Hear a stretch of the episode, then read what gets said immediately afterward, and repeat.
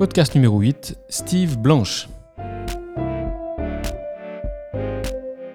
Rencontre aujourd'hui avec Steve Blanche, un entrepreneur spécialiste du digital dans le domaine de la construction, et en particulier du BIM, ou Business Information Modeling. Vous ne savez pas ce que c'est, ben, ça tombe bien, Steve nous explique tout. Vous écoutez le podcast du Collab, un espace de coworking fribourgeois. Mon nom est Philippe Lang. Bienvenue.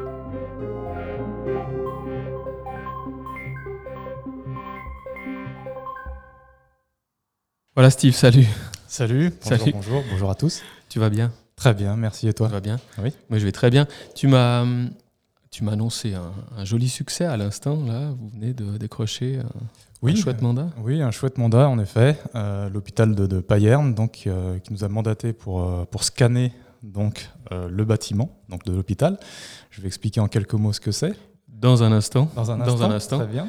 Je te, je te pose la question en guise d'intro, mais avant d'entrer dans le vif du sujet, moi j'aimerais qu'on parle un petit peu de toi, avant de parler de tes activités et puis de ton entreprise. Oui. Alors raconte-nous tout, euh, si tu as des choses à nous dire sur ton enfance, surtout ton parcours professionnel, Oui. on est tout oui. Très bien. Alors, moi, je suis. Alors, déjà, je te remercie de m'accueillir pour ce podcast. Euh, donc, qui suis-je? Euh, Je suis un ingénieur civil de formation et un économiste de métier. Donc, voilà, j'ai une grosse expérience aussi de direction de travaux dans des grandes, entreprises, des grandes entreprises générales euh, et donc de direction de travaux et d'encadrement, de management. Euh, j'ai créé il y a 4 ans maintenant, c'est ma quatrième année, euh, une entreprise qui s'appelle Hubble Beam Service à Genève, mais on rayonne sur toute la Suisse romande avec mon associé Antoine. Euh, et donc nous répondons donc à des besoins effectivement de digitalisation des entreprises et de transition donc de- au niveau digital de la, des méthodes et des processus de construction. Voilà qu'on appelle le BIM. Voilà. Alors, on entend beaucoup, beaucoup parler hein, depuis quelques années maintenant du BIM, du BIM, du BIM. Euh, tu as donné ta définition, j'ai entendu euh, business, euh, intel- euh, business Information Modeling. Je me suis trompé oui, mais c'est intéressant comme définition. C'est Building Information Ouh Modeling. là, ouh là mais là, grâce là à ce BIM, on fait du business aussi de temps en temps. C'est vrai. T'es vraiment très élégant, c'est pas, c'est pas intéressant, c'est faux. C'est pas business. je trouve ça intéressant, je vais travailler. je vais travailler le concept. Non, bon, très non, bien, alors merci de m'avoir corrigé. Non, non, mais pas de problème. Et donc, effectivement, Building Information Modeling ou Management. Et nous, c'est vrai qu'on a plutôt la- l'aspect management. Euh, quand je dis nous, c'est-à-dire mon associé et moi, les fondateurs d'Able, parce qu'on a tous les deux une grosse expérience de, de management, justement, de projets, de projets Ouais. d'envergure. Voilà. D'accord. Alors, donc, on va parler de BIM, ça c'est sûr, ça va être le Oui. plat de résistance, mais euh, je suis allé sur le site de Hubble Beam Services Oui. et bah, j'ai vu que vos services allaient au-delà de, de- du simple, enfin, c'est pas simple, mais au-delà du BIM. Oui, Hein, vous faites aussi des scans 3D, on parlait avant de ce juste. mandat que vous avez décroché. C'est juste. C'est-à-dire qu'on est vraiment, disons, fort de nos expériences respectives et nos compétences. On s'est vraiment, vraiment étalé dans tout ce qu'on sait faire finalement pour répondre aux besoins de nos clients. Nos clients qui sont finalement des, des maîtres d'ouvrage institutionnels, des entreprises générales de construction, des, euh, des mandataires, donc des ingénieurs, des architectes, évidemment. Donc voilà, on répond vraiment à tous les besoins. Donc effectivement, on a principalement du BIM management, évidemment, c'est notre activité principale. Mais comme tu l'as dit, du scan. Donc on vient saisir euh, donc via des, process techniques, on va, parler, on, en- va en parler tout à l'heure, euh, donc le patrimoine bâti pour en faire des modèles 3D. Et aussi un département très important chez Hubble, c'est de l'économie de la construction, moi-même étant économiste, où on vient vraiment répondre à tous les besoins justement des architectes et des directions de travaux en termes de, voilà, de soumission, de chiffrage de projets et autres. Voilà. Je trouve intéressant, économie de la construction, ça consiste en quoi? À trouver des méthodes de fabrication, une organisation du chantier pour économiser Alors, de l'argent sur le chantier, c'est ça? Alors ah, oui, alors ça c'est on va dire presque une finalité, mais avant d'économiser, on va d'abord calculer combien coûte le chantier Mhm. précisément, Euh, et ensuite une fois qu'on a, ça, ça passe, ça va pas, ça passe par plusieurs étapes évidemment. On va d'abord faire un budget, une enveloppe, ensuite de plus on avance dans le dans le process et dans le dans les phases SIA comme on les appelle, donc plus on est précis, on chiffre précisément jusqu'à aller à la phase d'appel d'offres où là on va demander aux entreprises qui vont construire de remettre des prix, de chiffrer. Et ensuite, on construit en s'engageant sur des prix, des prix de prix marché. Et voilà, on construit pour tel prix. Et, et- mais effectivement, tu as raison. En faisant des, des- en variantant des matériaux, des process, des méthodes, on arrive à faire des économies sur les chantiers. Effectivement, et à gagner de l'argent. Voilà. Mais le, le compromis est là. L'économie de la construction est là pour trouver le meilleur compromis, le- pour plaire à l'architecte et aussi euh, faire des économies, gagner de l'argent. D'accord. Voilà. merci.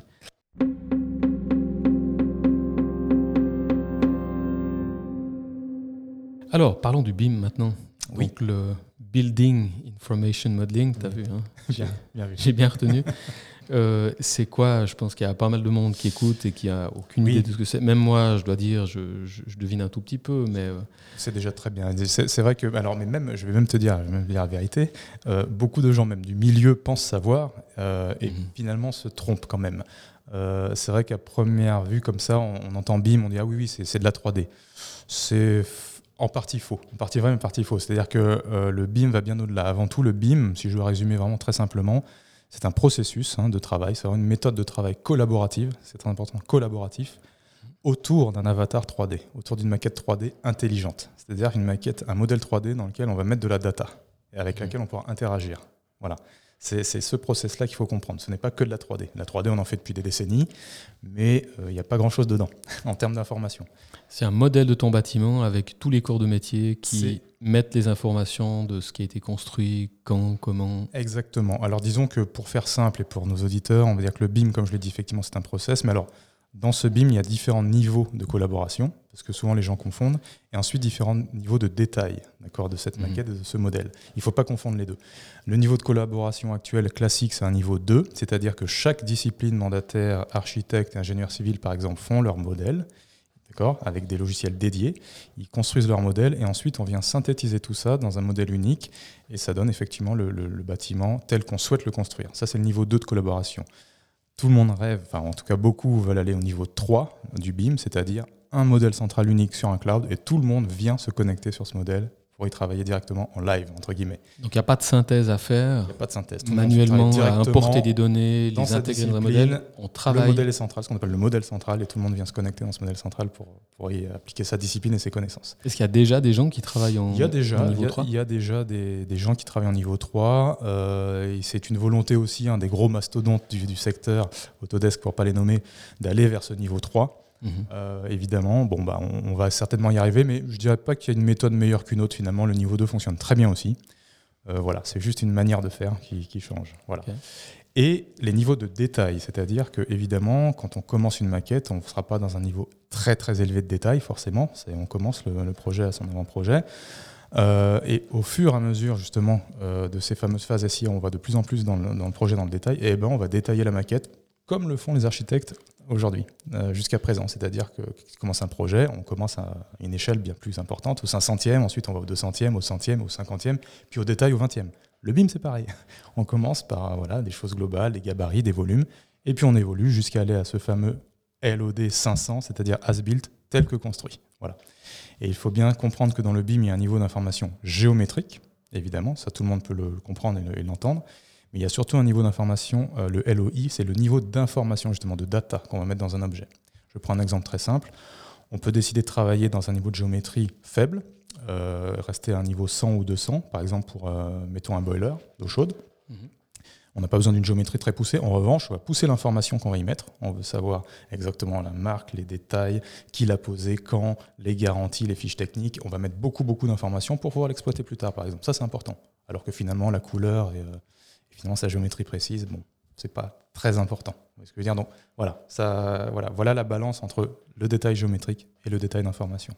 Donc, si j'ai bien compris, LOD, c'est Level of Detail, c'est ça? Exactement. Ah bah tu vois, pour une fois, pour une fois que je devine juste Top, bravo, ce qu'une abréviation veut dire. Voilà.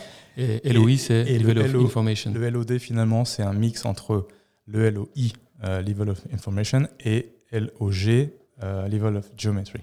Ah, ok. Voilà, c'est un, un mix des deux. Donc voilà, il faut toujours faire ce compromis, cette balance. Et puis, Et un, et un modèle, par exemple, il est, il est de niveau 500, 200 ou 100, où il peut avoir toutes ces informations mélangées. Est-ce qu'on pourrait exploiter un modèle euh, 100 pour des calculs, je sais pas, de température, euh, c'est une très bonne question. et niveau, niveau 500 pour des opérations de construction Alors, c'est une très bonne question. Alors, classiquement, on va, dire, on va évidemment commencer par un niveau 100, de toute façon, Mhm. et ensuite, on va pousser le niveau de détail.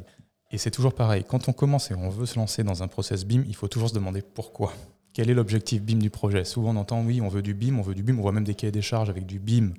Alors, les gens parlent de BIM, mais on voit tout de suite qu'ils ne savent pas ce qu'ils veulent, puisque c'est pas très clair, il n'y a pas d'objectif BIM défini. Donc, il faut se poser la question pourquoi? Est-ce qu'on veut euh, simplement coordonner le projet pour construire après euh, efficacement? C'est-à-dire qu'on construit avant construire Finalement, on coordonne en BIM. Il n'a pas besoin d'un niveau de géométrie très poussé. Mhm. Est-ce qu'on veut derrière l'exploiter le bâtiment par la suite aussi Ou là, il va falloir beaucoup d'informations pour pouvoir l'exploiter. Tout va dépendre finalement de l'objectif BIM du projet. Si on veut uniquement faire joli, par exemple pour de la promotion, et puis on n'a pas besoin de tant d'informations que ça, ben là on va pousser le niveau de géométrie évidemment, bien plus que le niveau d'information. C'est l'objectif BIM du projet qui va définir finalement ces fameux LOD. Après, euh, si on s'en, suit, on s'en tient pardon, à la norme et qu'on veut aller jusqu'à un LOD 500, c'est-à-dire as built pour exploiter, ah ben là, il y a des, standards suisses qui existent, qui s'appellent euh, édités par Bâtir Digital, qui est l'équivalent de Smart Building, euh, Building Smart, pardon, qui est le, vraiment le, voilà l'organisme international qui un peu qui régit un peu tous les standards du BIM justement. Mhm. le pendant suisse s'appelle Bâtir Digital. Donc voilà, eux, ils ont édité des normes et des standards voilà, qui, expliquent vraiment les niveaux de détail, ce qu'ils doivent contenir à chaque étape voilà, de ces fameux LOD, voilà, LOI, LOG. Donc on s'appuie dessus et on sait quoi mettre dans nos modèles pour pouvoir les exploiter efficacement. Au niveau informatique, c'est facile de faire travailler tout le monde sur un, même modèle Est-ce qu'il y a des, normes, des standards de, de base de données qui existent Ou alors c'est justement un, peu un problème Parce que dans le domaine de, la bureautique, euh, il y a Word, il y a Pages, il y a d'autres logiciels encore, et tu connais le truc. C'est pareil euh, pour le BIM? Alors là aussi, c'est une très bonne question, c'est pertinent. Euh, disons que quelqu'un qui, enfin des gens qui ne sont pas habitués à ce processus ont tendance à voilà, pas savoir tellement où aller. Et c'est pour ça qu'Apple Beam Service existe d'ailleurs. Mhm.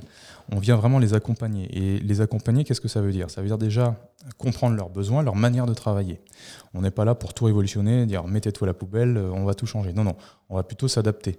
Euh, c'est-à-dire qu'on va leur proposer, euh, suite à un audit, des solutions donc de logiciels évidemment euh, qui existent sur le marché, et surtout des méthodes de travail. Quand on attaque un projet en processus BIM, la première chose à faire, effectivement, c'est nous, notre rôle en tant que BIM manager, c'est de rédiger ce qu'on appelle un protocole BIM. C'est ce qui va vraiment régir un peu les, règles du jeu finalement, comment ça va se passer sur ce projet, le processus, donc toutes les règles du jeu. Comment on va dénommer les maquettes, ou comment on va les déposer sur quelle plateforme, quel outil de travail, quel outil d'échange, euh, toutes ces règles en fait qui vont permettre de travailler efficacement et d'atteindre les objectifs BIM fixés. Voilà. Et on va expliquer aussi dans quel niveau de détail on va travailler, à quelle étape et à quelle phase, euh, ce qu'on attend en termes de précision justement au niveau détail de l'architecte, de l'ingénieur civil, des mandataires techniques, euh, donc ceux qui vont réellement mettre dans leur modèle, comment on va les coordonner, voilà, tout ce genre de choses, quelle version de logiciel de conception ils vont utiliser, voilà, vraiment tout un tas de choses. les choses seront claires. Euh, je prends un exemple aussi très concret. On va leur définir, on va définir ensemble avec les ingénieurs et les mandataires ce qu'on appelle euh, un conflit. Parce que typiquement, un conflit, mmh. euh, un clash, comme on dit en anglais, puisque nous, on fera des détections de clash derrière avec les modèles, ce n'est pas la même chose pour un électricien ou pour un ventiliste ou pour un sanitaire. Un conflit, pour lui, ça ne veut pas dire forcément la même chose. Donc, c'est pour ça qu'on va définir ces règles ensemble. Et une fois que c'est protocolé, donc dans ce fameux protocole BIM, eh bien nous, on va définir avec nos logiciels justement spécifiques les règles de détection de clash, et puis produire des rapports, etc. et animer toutes ces séances tout au long de, du processus de construction. Voilà. excellent. excellent. Voilà Steve, alors revenons un petit peu sur, euh, sur cette idée de, scan, scan de bâtiment. Euh, j'aimerais en savoir un peu plus, je suis très curieux. alors oui, alors le scan, euh, c'est un procédé, on va dire, de, captation, on va dire, de l'existant, du bâti, qui consiste vraiment à venir saisir le, voilà, le, ce qu'on voit. C'est-à-dire que le, scan, c'est un appareil qui est, qui est doté d'un petit laser, ce qu'on appelle la photogrammétrie. Et il va venir capter vraiment tout ce qui est vu. C'est-à-dire qu'on va faire des stations, on va poser les, donc cet appareil dans différentes endroit dans le bâtiment, et il va capter tout ce qu'il voit. D'accord? Donc on fera différentes stations, et ensuite, via des logiciels spécifiques, on va venir recoller un peu tout ça. Euh, ce que j'appelle ce que je dis ce que j'appelle tout ça ce sont des nuages de points c'est-à-dire qu'un scan va donc capter l'existant via des nuages de points donc il y en aura des milliards milliards milliards c'est très lourd comme fichier ça pèse des gigas hein, vraiment mhm. des nuages de points et ensuite euh, on va reconnaître d'ailleurs hein, ceux qui ont l'œil reconnaissent hein, dans les nuages de points ah tiens une porte une cloison une gaine et sur ce nuage de points, nous, on va venir remodéliser finalement le bâtiment via des fameux logiciels de conception, euh, Revit ou Archicad, qu'on va ensuite livrer donc euh, au mandataire, ou enfin au mandant en tout cas, ou à l'architecte qui nous a mandaté pour, euh, pour venir saisir le, voilà, le patrimoine bâti.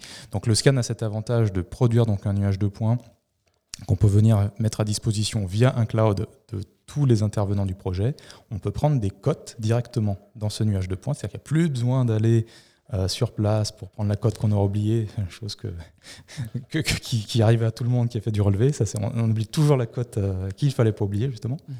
Donc, on a la possibilité de revenir côté dans cette image de points et, euh, ou dans le modèle directement 3D que l'on aura remonté par la suite et qu'on aura livré. Voilà un peu comment ça, fonctionne. Vous faites aussi du, du, scan lorsque vous avez les plans archicad du bâtiment?